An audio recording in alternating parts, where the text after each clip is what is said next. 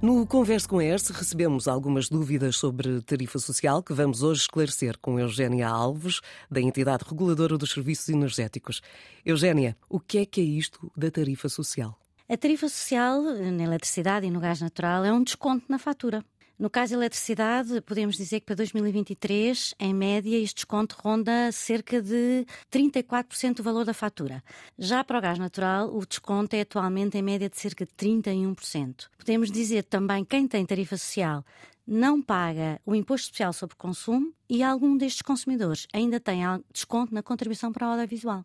Ora, e afinal quem tem direito a esta tarifa social? A situação é, é, é, semelhante no gás natural e na eletricidade, mas não é igual.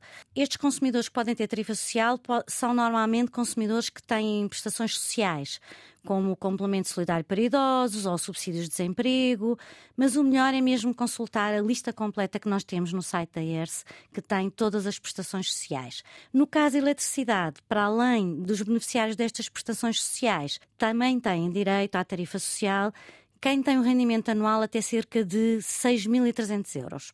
E este valor pode aumentar em função do número de, de elementos do agregado familiar. Portanto, 50% deste valor por cada um, até 10. Ora, são juntas preciosas, mas o que é que é necessário fazer para ter acesso a esta tarifa social? Na verdade, nada. A tarifa social é aplicada automaticamente nas faturas. Obrigada, Eugénia.